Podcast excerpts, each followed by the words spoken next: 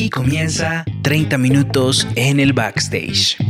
Música, Arte, comedia, anécdotas. Todas las historias detrás de los artistas aquí. en 30 minutos en el backstage.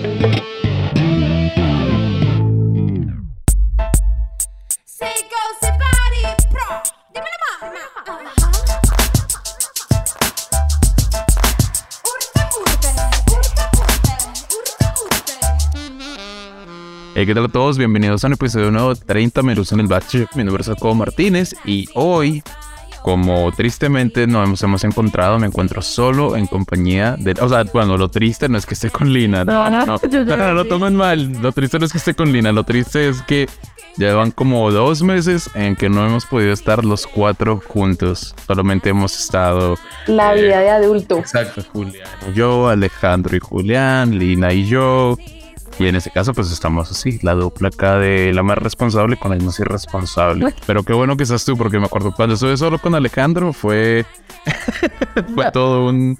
No, pero estuvo bien, estuvo Ah, bien. Y bueno, pues de eso se trata, ¿no? Bienvenido, Lina. ahora sí, Ay, ¿cómo muchas estás? gracias. muchas gracias y, y pues bueno, bienvenidos a todos nuestros oyentes para seguir hablando con una de nuestras invitadas, que bueno, ya el fin de semana pasado veníamos hablando eh, sobre su música, su trayectoria, sobre todo esto que finalmente es un proyecto de vida y, y que bueno, que tienen que atravesar muchas cosas para cumplir su sueño. Nos encontramos nuevamente con la NARC, nuestra invitada musical, una cantautora bogotana que pues bueno nos ha venido hablando sobre toda su trayectoria, pero sabes que Jacobo, hay algo importante que no hemos preguntado. ¿Por qué la NARC? Naciste tú. La NARC, bienvenida. Hola, hola, ¿cómo están? Qué chévere los que me están escuchando de nuevo acá en nuestro segundo capítulo. Muy feliz de poder seguir hablando con ustedes. Bueno, la, la NARC, cuéntanos eh, exactamente eso, ¿por qué la NARC? ¿De dónde viene este nombre? Claro que sí. Bueno, la NARC en el 2016 yo empecé a hacer circo. Entonces en el, en el circo teníamos que buscar personajes para, pues, para salir a presentarnos a la calle. Entonces lo primero que yo dije, bueno, quiero buscar un nombre que empiece por LA de Lady. Mi nombre se escribe Lady. Entonces cogí un diccionario enciclopédico que tenía mi mamá, esos gordototes, y empecé a buscar por LA y salió este Lanark. Y yo, bueno, este está chévere. Es un conde español.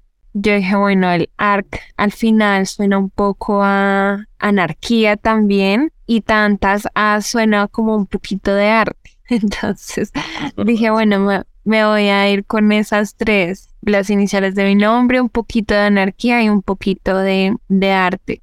En el año 2017 viajé a México de intercambio de la universidad y ahí todo el mundo me decía la Parce. Entonces dije, bueno, voy a combinar la NARC con la Parce. Entonces era la NARC, la Parce. Cuando llegué aquí a, a Bogotá de nuevo, pues ya ese la Parce ya era como muy trillado. Entonces fue como, no, ya, ya quitemos el, en la Parce y dejemos solo la NARC. Y cuando fui a subir música a Spotify, ya había un Lanark como de, de un podcast, algo así. Entonces dijimos con, con quien me estaba asesorando, no, pues agreguemos una N más para que, para darle más originalidad al nombre. Entonces de ahí sale Lanark.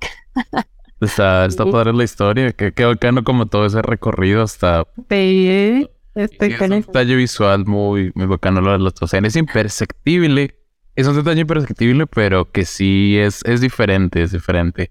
Ahora, bueno, estamos hablando de preguntas que, o sea, usualmente ese tipo de preguntas de el origen del nombre y cosas así es el primer episodio, pero como que nuestra conversación se fue por otro lado. Algo que me dio curiosidad es que tú nos decías que tu familia fue el bombo, la que, la, la que siempre te ponía aquí, que baila, que canta y esto. Pero tengo la pregunta es, ¿cómo lo han recibido desde que ya empezaste en 2019 y te lanzaste a hacer esto? ¿Qué, qué, ¿Cómo has sentido? ¿Sientes apoyo? ¿Qué te han dicho? Pues actualmente mis papás me apoyan un montón. Eh, pero sí, les cuento que al, que al inicio fue difícil, porque a pesar de que ellos eran los que me me, me daban ese bombo, pues mucha gente piensa que, que el arte no, no se vive, ¿no? Que, que, que es difícil, entonces prefieren que estudies una carrera más hacia la administración, hacia los números. Y cuando yo les dije, bueno, voy a estudiar actuación, fue como que, no, ¿cómo así? No te vamos a, pu- pues no, no te vamos a pagar la universidad, no te vamos a pagar nada. Entonces, mira ahí, si vas a estudiar eso, mira ahí tú cómo, cómo, cómo la haces. Y yo, bueno, está bien. Yo me fui, cogí mis, mis aretes de 15 años, mis collares de 15 años, lo que iba encontrando por ahí. Una tienda de empeño y con eso me pegué mi primer semestre de, de teatro. Ah, ok. Qué historia. Mi mamá todavía me lo echa en cara, que las joyas de los 15. Claro. Pero bueno, bien, bien.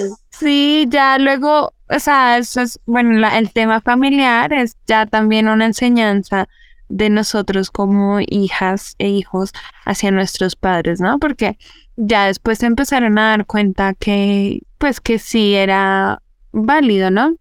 Entonces estoy hablando así como de 15 años atrás, no mentiras, como 12, 13 años atrás. Sí, las, igual quiero que seamos conscientes que el tiempo ha pasado muy rápido en nuestra generación, entonces antes era más difícil, pero pues ya ahorita ellos me apoyan totalmente. Ya cuento con ellos, me acompañan a los eventos, en, en la casa también. No, mejor dicho, es un apoyo ahora súper grande. Lanar, tú nos has mencionado bastante el tema de actuación. ¿Cómo ha sido esa mezcla eh, con la música? Claramente, pues sabemos que van muy de la mano también, sobre todo en el tema ya en la presentación, digamos, por ejemplo, en escenarios o en los videos y demás. Pero para ti, ¿cómo ha sido ese trabajo y qué te has encontrado de pronto de dificultades o que de pronto, mm, no sé, finalmente a veces no a todos se les da la actuación o no a todos se les da la música. Bueno, ¿cómo ha sido esa mezcla para ti? Pues fue, ha sido muy interesante porque la actuación me brindó varias herramientas del hecho de tú estar parada en un escenario, de poder instalarte en el espacio, cómo te mueves en el espacio, eh, de proyectar la voz, de mirar al público, de, de buscar focos. Me, me brindó varias herramientas. Es más, yo actualmente no hago nada de, de teatro. Ocasionalmente hago cosas como de casting o pequeñas cosas, pero li- literal he usado todas esas herramientas de la actuación a la, a la música, a la grabación de mis videoclips.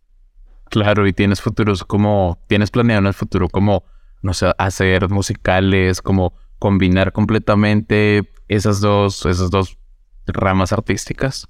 Sí, eh, he hecho algunas cosas con el performance, ¿sabes?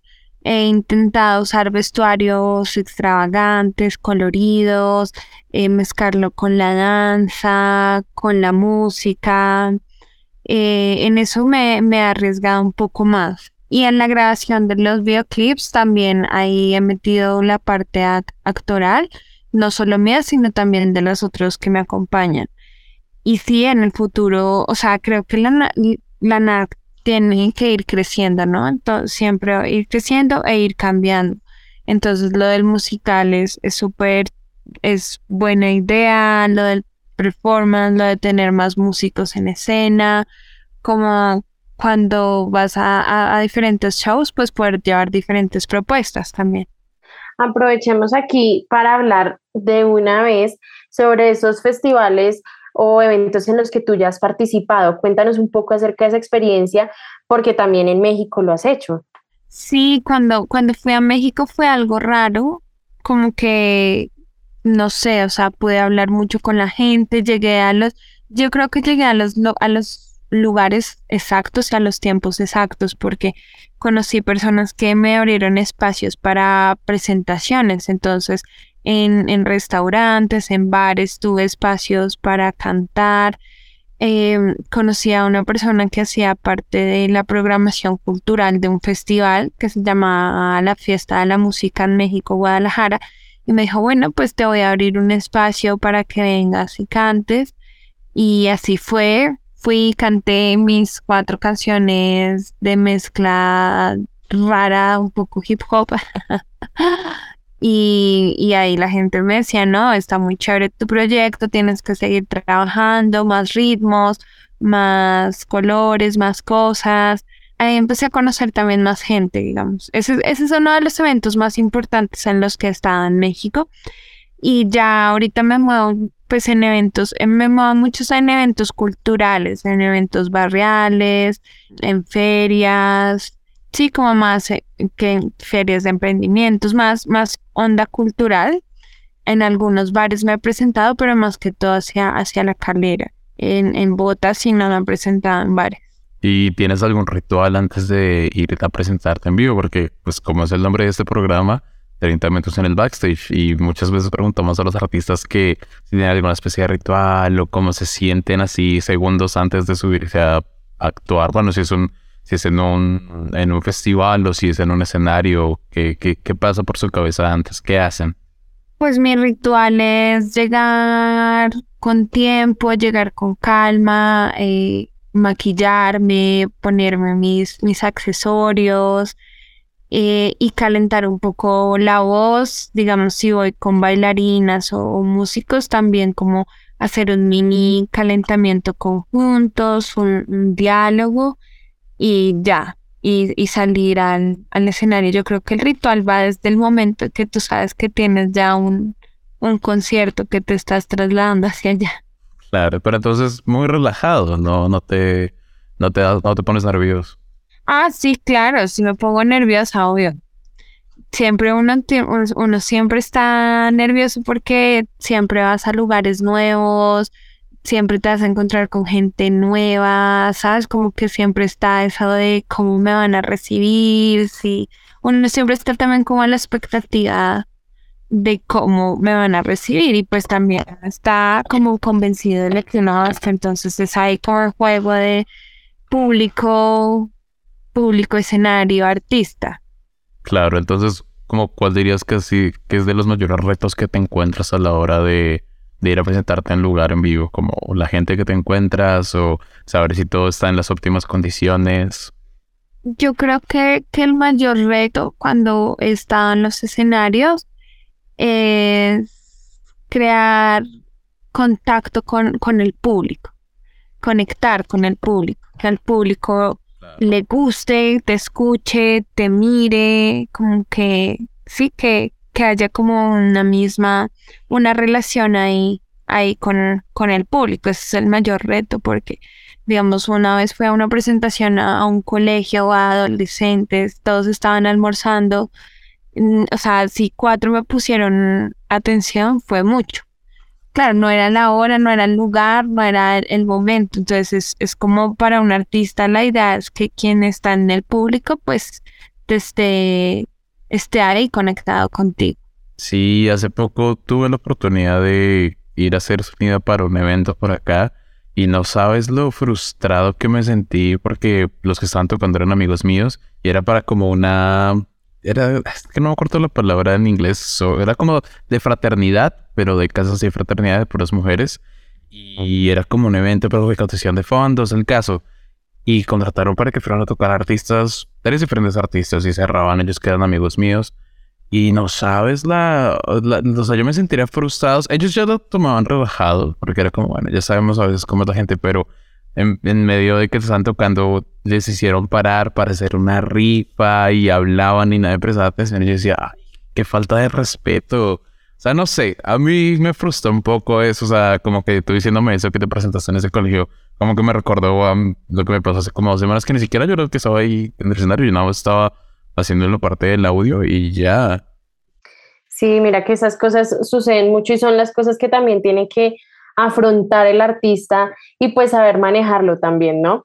Lanar, coméntanos, em, bueno, ya nos dijiste que un poco lo que quieres con tu música es dejar un mensaje, pero ¿cuál es ese de pronto propósito a corto largo plazo ¿Dónde te ves? ¿Cuál es, eh, digamos, esa intención tuya de pronto? No sé si algún pensamiento o propósito sea como quisiera en algún momento compartir escenario con tal persona o hacer una colaboración. Pues sí, yo quiero y deseo que la música me lleve a diferentes viajes. Quiero poder viajar a, a diferentes escenarios, tanto en, en mi país como internacionalmente. Y para ello debo conocer mucha gente también. Y a eso, a eso van también las colaboraciones. Así que quien me esté escuchando quiere hacer colaboraciones, productores, cantantes, estoy abierta a hacer colaboraciones porque es también una manera de, de compartir el arte y de llegar a más, a más, a más público para poder lograr todo eso, ¿no? Vivo en un barrio empinado. Y bueno, y ahora que abres tu voz y la quieres amplificar a más personas, quisiera que nos dieras un consejo que le pudieras dar a esos artistas que te están escuchando también, que en esta carrera que a veces es fácil medirlo como en temas de métricas, pero al fin los números de reproducción y eso es un tema diferente al proceso artístico que cada persona vive. Tú, en lo que has vivido en estos años, de todo lo que nos has contado de viajes, de actuación, de, de, sí, de presentaciones en vivo, ¿qué consejos le darías a los artistas, productores o gente que quieren caminarse por eso que te están escuchando? Pues yo creo que el consejo que, que doy es que debemos tener paciencia porque a veces uno se afana y quiere las cosas ya, ya, y quiero ya escenarios y ya que me reconozcan y ya no. O sea, es- esto es un proceso, un proceso largo. Eh, tener, tener paciencia, tomar buenas decisiones, eh, hacer buenos amigos y amigas con los que puedas como trabajar encontrar personas que vayan a tu mismo nivel y no más, más avanzados que tú, porque si vas con gente que va a tu mismo nivel, pues van a ir a un, a un mismo ritmo todos y seguro se van a interesar más en, en tu proceso que si trabajas con personas que, que ya están muy, muy arriba, solo se van a interesar en el momento, trabajo, me pagas y ya. Entonces es como eso, paciencia y caminar con la gente que va a tu mismo nivel. Pues sí, esa es la idea, que también tengan también mucha disciplina, ¿no? También se requiere bastante disciplina. Y bueno, Lanar, quisiéramos, quisiéramos que por favor nos recomiendes eh, tres recomendaciones musicales, las que estés escuchando últimamente, que tengas en tu playlist, eh, mejor dicho, que pienses que todo el mundo debería saber o escuchar en este momento. Bueno, les voy a hacer recomendaciones de amigos para aprovechar el, el espacio. Perfecto. Eh, Primera recomendación de la sierra, se llama así, un amigo que es un muy buen músico, así lo buscan. Eh, segunda recomendación, escuchen 039, un productor musical muy que se atreve a hacer varios y diferentes ritmos. Y tercera recomendación, Pablo Guatusi. Es ya un poco más reconocido, pero también trae música muy chévere. Esos serían mis tres recomendados de hoy. Bueno, súper bacano y nosotros recomendamos a ustedes que también vayan a, a tu perfil de Spotify, de Apple Music, de todas las plataformas digitales, a ver esos videos musicales en YouTube también. Escuchen tu música. Eh, hablo también para decir que te agradecemos por venir aquí a, a nuestros micrófonos, a hablar con nosotros, a contarnos de tu historia, de lo que has vivido, de lo que estás pasando, del futuro tan brillante que de seguro vas a tener. Y antes de pues despedirnos, quisieras que quisiera que nos regalaras tus redes sociales, cómo la gente te puede encontrar para escuchar tu música también. Claro que sí, pueden buscarme como Lanart Music eh, en todos lados, en YouTube. Los invito a que vayan y miren los videos también que tienen un lindo contenido. Eh, como Lanart, Lanart, soy mis canciones que son Soy Warrior y Por ti por mí son las que tienen videoclip. Extiende tus manos al aire, respira profundo, no pierdas de vista el camino. Lana, pronto vendrá algo, tenemos que estar pendientes, muy Claro. pendientes. Pues para el 2023 vienen varios proyectos. Eh, ya ahorita 2022 se fue. vienen varios proyectos, vamos a ver cómo se dan las cosas. Tenemos planeado dos videoclips, un EP. Vamos a ver cómo, cómo se van dando. Por ahí una amiga me dijo, cuidado con lo que sueñas porque se Se cumplen. los cumplen. Ajá.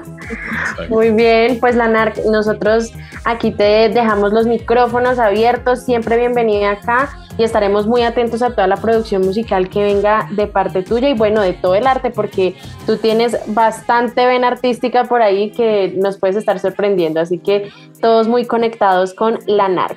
A todos, muchísimas gracias por acompañarnos en esta emisión. Nos escuchamos en un próximo episodio aquí en Radio Unal. 30 minutos en el backstage. Chao, chao.